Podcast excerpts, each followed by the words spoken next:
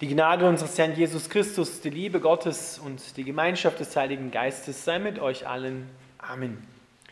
Unser heutiger Predigtext steht im Alten Testament beim Propheten Jeremia im neunten Kapitel, die Verse 22 und 23.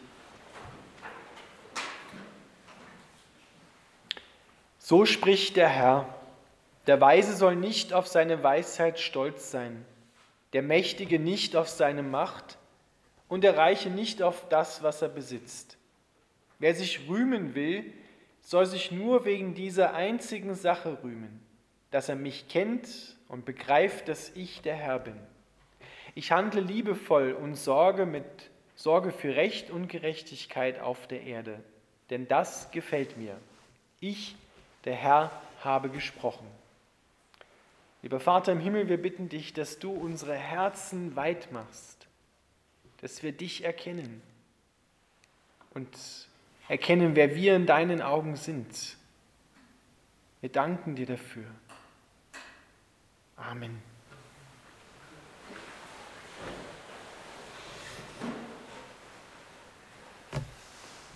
Ihr Lieben, Gott freut sich, wenn wir das, was er uns geschenkt hat, genießen können.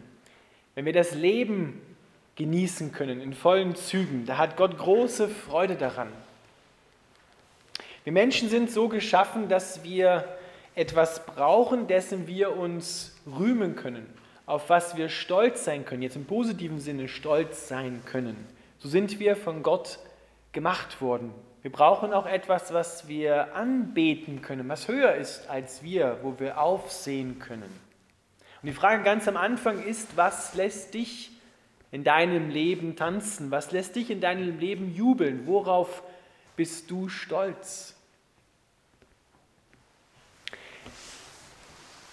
Das Rühmen, was hier steht, das hat im Deutschen für uns so ein bisschen den Anklang, ich rühme mich etwas, worauf ich stolz bin und meistens tun wir das ähm, auf Kosten anderer dem wir sagen, oh, das kann ich besser als du oder da bin ich äh, stärker als du, ähm, das sind meine Vorzüge. Und manchmal tun wir das auch ja, zu passenden oder unpassenden Gelegenheiten, dass wir uns unsere Vorzüge vor anderen rühmen. Oder vielleicht kennt ihr solche Menschen, die ständig ihre Vorzüge hervorheben müssen und das bei jeder passenden unpassenden Gelegenheit. In der Gegenwart solcher Menschen hält man es schwer aus. Aber trotzdem ist da Vorsicht geboten, weil aus den Augen unsicherer Menschen sieht gesundes Selbstbewusstsein auch wie Arroganz aus. Da müssen wir nochmal genauer hinschauen, da kommen wir dann gleich dazu. Also worauf kannst du mit Fug und Recht in deinem Leben stolz sein? Was lässt dich jubeln? Weil das meint eigentlich dieses Wort im Alten Testament, was dafür rühmen steht. Jubeln. Worüber kann ich aus dem tiefsten Grunde meines Herzens jubeln, woran kann ich mich freuen. Und da schwingt weniger mit, wie im Deutschen so der Vergleich mit anderen, wo ich mich einer Sache rühme, einer Fähigkeit rühme und so meine eigenen Vorzüge anpreise und da schwingt keine Überlegenheit über andere mit, sondern ja, der reine Jubel, die reine Freude über das, was ich habe. Wir werden hier vom Gott drei Dinge genannt, worauf Menschen durchaus stolz sein können und darüber auch jubeln können, dass sie diese Dinge haben. Aber er sagt sie immer mit der Gefahr, sie stellen eine Versuchung dar, wenn du dein Herz daran hängst, dann kann es gefährlich werden. Das Erste, was er hier sagt, ist die Weisheit, also unser Wissen.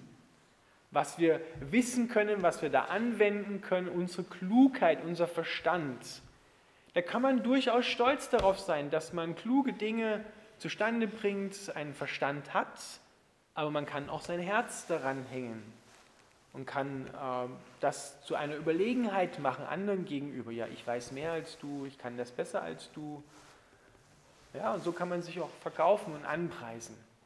Und gerade in dieser Zeit, in der wir leben, merken wir ja, dass unser Wissen, was wir haben oder glauben zu haben, doch sehr, sehr zerbrechlich ist. Und wir eigentlich so ziemlich vieles gar nicht wissen.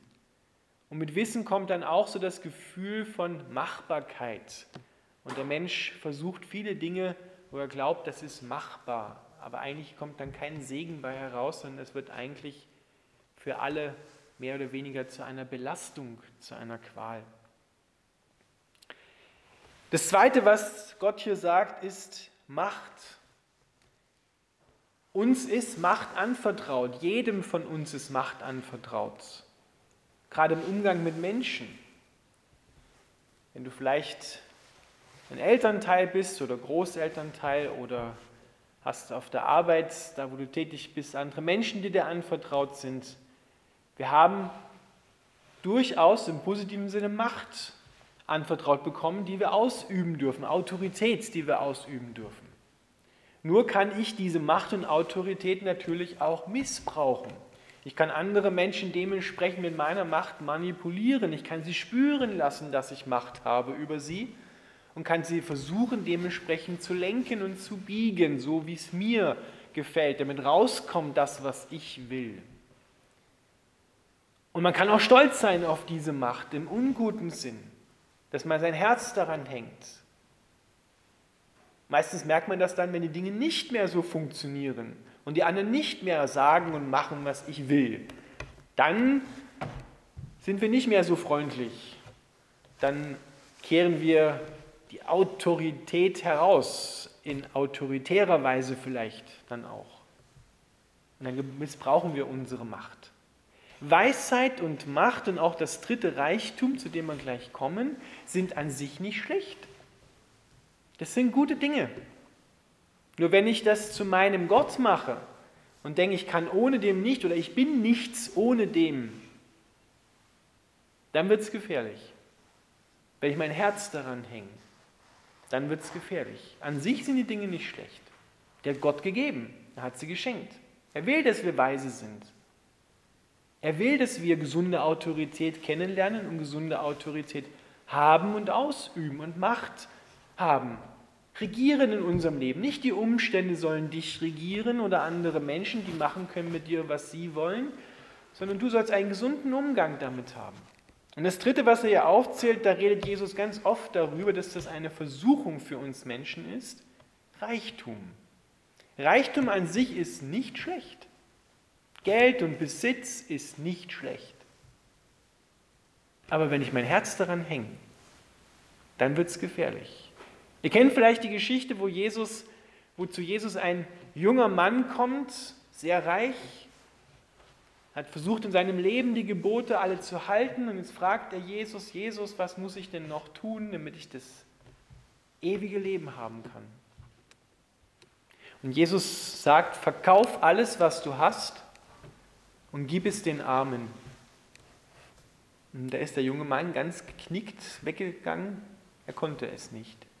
Er konnte das nicht loslassen, weil sein Herz daran hing. Er hätte sich aufgeben müssen. Das ist keine Verallgemeinerung, das können wir nicht jedem sagen, verkauf alles, was du hast, schlaf unter der Brücke und gib es den Armen. Ja? Aber wenn dein Herz daran hängt, dann ist es besser für dich, du wirst das, woran du dein Herz gehängt hast, los, damit du frei wirst. Und das Einzige annimmst, worauf wir stolz sein können in unserem Leben, Gott.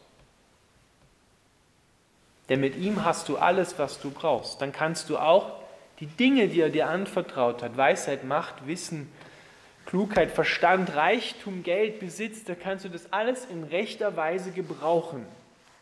Nämlich als Geschenke Gottes, die du gebrauchen kannst, aber woran du nicht dein Herz hängen musst. Da brauchen wir einen gesunden Umgang mit, mit dem, was wir sind und mit dem, was wir haben. Wie gesagt, bei Menschen, die ständig ihre Vorzüge herauskehren müssen, das zu passenden und unpassenden Gelegenheiten, da fällt es uns leicht zu sehen und zu sagen, ja, so sollte es nicht sein, dass ich mich ständig präsentieren muss ja, und sagen muss, wie toll ich bin und wie klein doch die anderen sind. Da sind wir ganz schnell und sehr sicher damit, dass wir identifizieren können, also das ist Arroganz. Aber man kann auch von der anderen Seite vom Pferd herunterfallen indem man zum Beispiel jede Anerkennung, die man bekommt, jedes, jeden Lob, jedes Lob und jeden Dank, dass man dahinter auch vermutet, Wenn ich das jetzt annehme, dann stehe ich in der Gefahr, arrogant und stolz zu werden. Das wäre dann so im Sinne von falsch verstandener Demut. Da stehen besonders Christen in der Versuchung drin, weil Demut wird oft verstanden, ich bin eigentlich in den Augen Gottes und in den Augen von anderen Menschen sollte ich eher so ein Nichts sein, ja, eher so eine, so eine graue Maus. Ich, ich darf das nicht annehmen, das gehört alles Gott, das muss ich gleich weiterleiten, den Dank und das Lob an Gott, weil das kommt ja alles von ihm. Das ist auch nicht gesund. Da habe ich etwas vergeistlicht. Wenn ich Dank und Lob von anderen Menschen nicht annehmen kann, weil ich denke, uh, das könnte mir äh, zum Stolz gereichen, zur, zur Arroganz, dann ist auch etwas nicht gesund. Demut heißt nicht, ich muss vor Gott buckeln oder muss mich klein machen, sondern Demut heißt,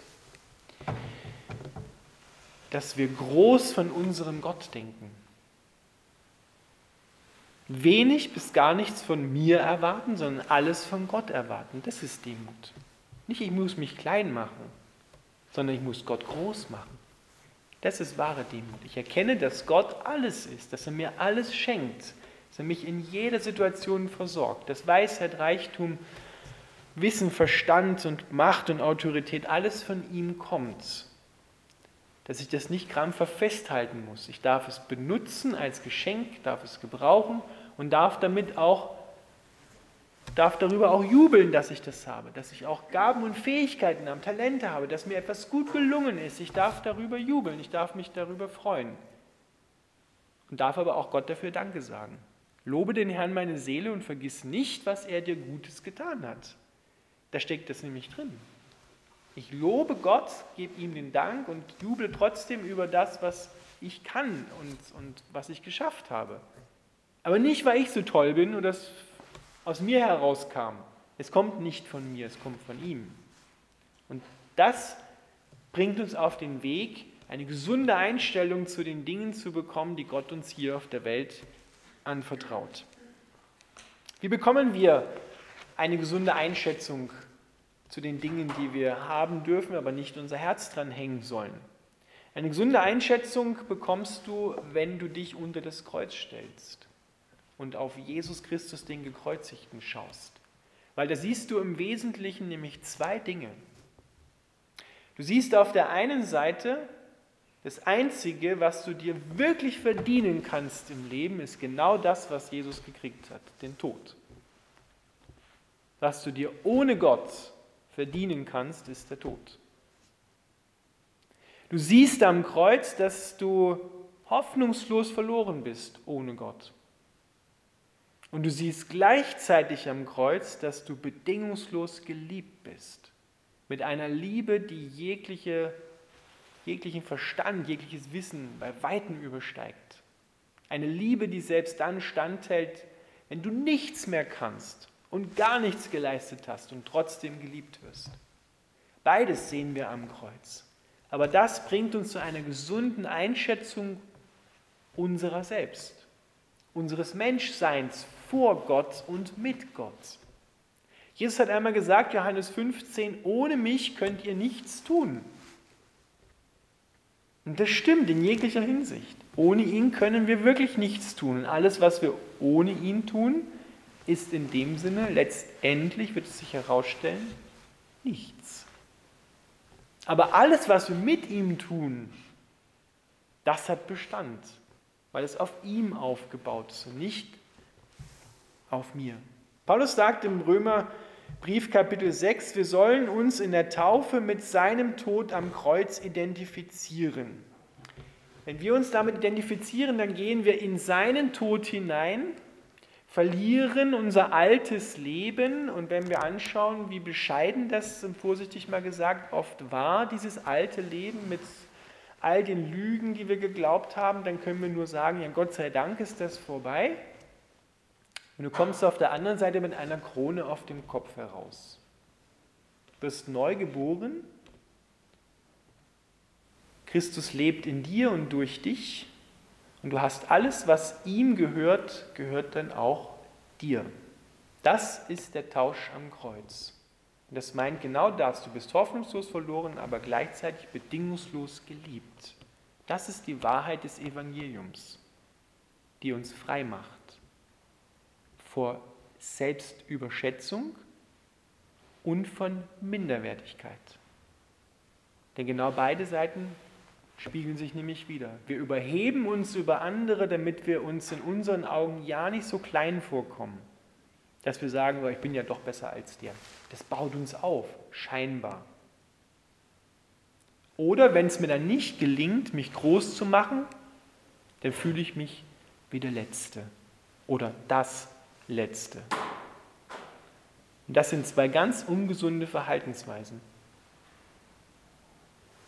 Aber die Mitte ist, ich darf die Dinge gebrauchen, ich muss mein Herz nicht dranhängen, ich muss mich hier nicht beweisen, weil ich weiß, ich bin bedingungslos geliebt bei Gott. Der steht zu mir, egal was passiert. Da muss ich mich nicht beweisen, ich muss mich niemals mehr über andere überheben, muss mich aber auch nicht wie der Letzte oder das Letzte fühlen, wenn es mal schief gegangen ist, weil ich weiß, ich bin bedingungslos geliebt bei Gott. Übrigens sagt Jesus, ich bin das Alpha und das Omega. Ich bin der Erste und der Letzte. Das heißt also, du musst nicht der Erste sein, der Platz ist schon besetzt. Und du musst auch nicht das Letzte sein, weil der Platz ist auch schon besetzt.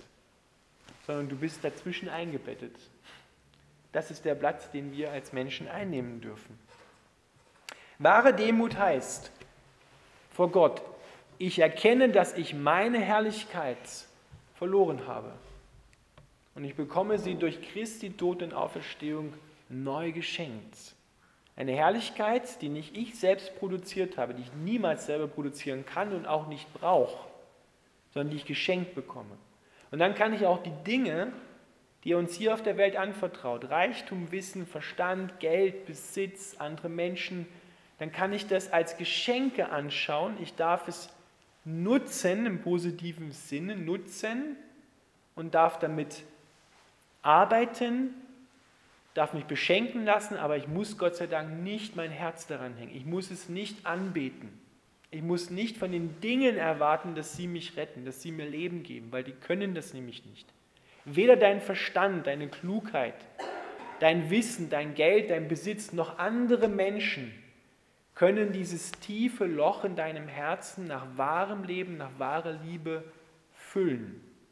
Das ist wie, als wenn du versuchst, in eine Dreieckform einen Würfel reinzupressen. Das geht nicht, das kann nur wehtun. Das passt nicht, das geht nicht rein. Sondern nur Gott hat da drin Platz.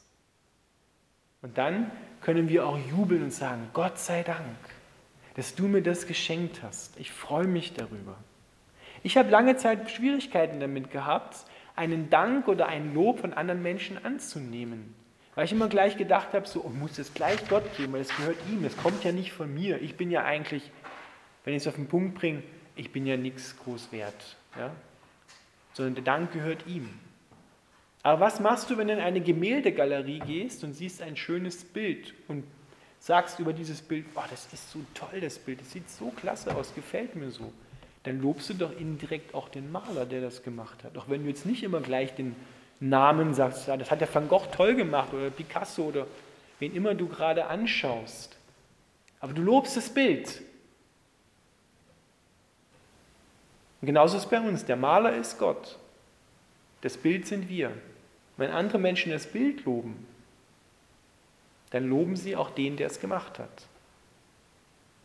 Und dann darfst du auch diesen Dank nehme, wenn ein anderer Mensch dich lobt und dir dankt. Und darfst dann an passender Stelle natürlich auch mal Gott sagen. Sagen, Gott sei Dank.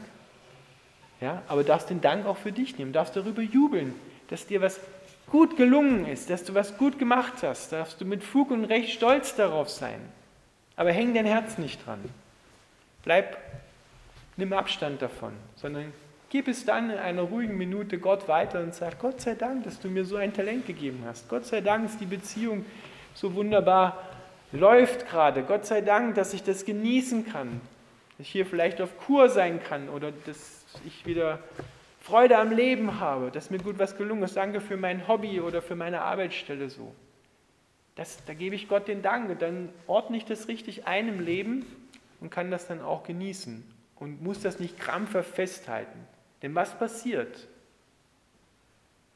wenn du das, was du krampfhaft versuchst festzuhalten, verlierst, wenn dir das genommen wird.